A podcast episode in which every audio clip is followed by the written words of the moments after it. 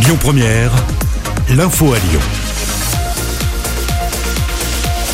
Sur l'actu de ce lundi matin, jour des Oliviers se déroule en compagnie d'Antoine Galen. Bonjour Antoine. Bonjour, le professeur Jean-Michel Dubernard est mort à l'âge de 80 ans d'un malaise. Il avait été le premier à réaliser une grève de la main dans le monde. C'était en 1998. Pionnier de la transplantation, il a aussi participé à la première greffe partielle du visage sur la française Isabelle Dunoir.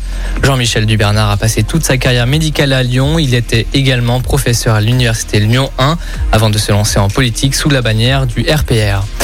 La maire de Paris, Anne Hidalgo, est de passage aujourd'hui à Villeurbanne. Elle souhaite discuter avec ses soutiens d'un potentiel projet politique pour la présidentielle 2022.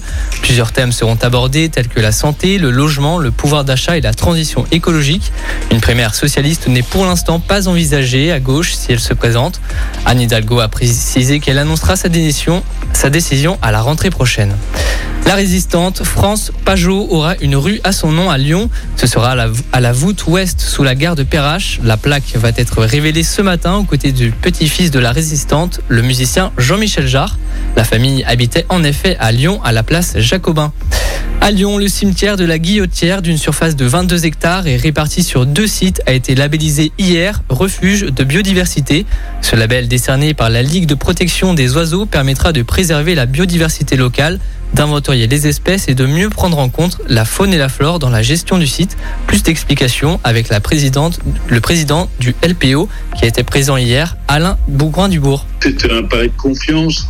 Il y a à minima euh, un cahier des charges qui doit être respecté, c'est-à-dire pas de produits chimiques, pas de chasse, pas de pêche. Par ailleurs, après, la LPO donne des conseils, par exemple pour planter tel ou tel type de plantes indigènes, pour installer des mangeoires, des nichoirs, des hôtels à insectes. On peut multiplier les initiatives favorables à la biodiversité et je trouve que ce lieu, qui est un lieu d'hommage aux peut être un tremplin pour l'avenir de ceux qui sont amenés à disparaître, c'est-à-dire nos voisins de planète, les animaux. Quand les citoyens s'engagent aux côtés d'une association ou créent un refuge, c'est une forme de réponse et de solidarité face au déclin auquel on assiste. La LPO qui fait cette année les 100 ans de ces fameux refuges. Le nombre de cas, le nombre de cas positifs au Covid-19 augmente chaque jour dans le Rhône. Le taux d'incidence s'élève à 33 cas pour 100 000 habitants alors qu'il atteignait 23 il y a deux semaines.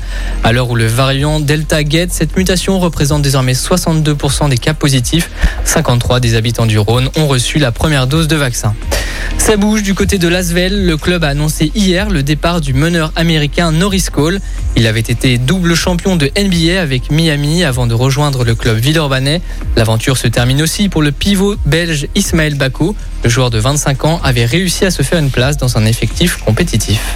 L'info du jour qui fait du bien. On va se faire du bien en parlant de retraités, c'est ça Antoine? Exactement, nous partons à Vaux-en-Velin. Des retraités sont à l'initiative d'un beau projet. Ils ont créé un immeuble écologique afin de bien vieillir, mais aussi de lutter contre la spéculation immobilière. Ils partagent un jardin, une buanderie, mais surtout des bonnes idées. Le handicap des retraités est également pris en compte pour bien vivre.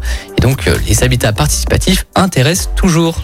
Merci beaucoup, à tout à l'heure et bonne matinée Antoine.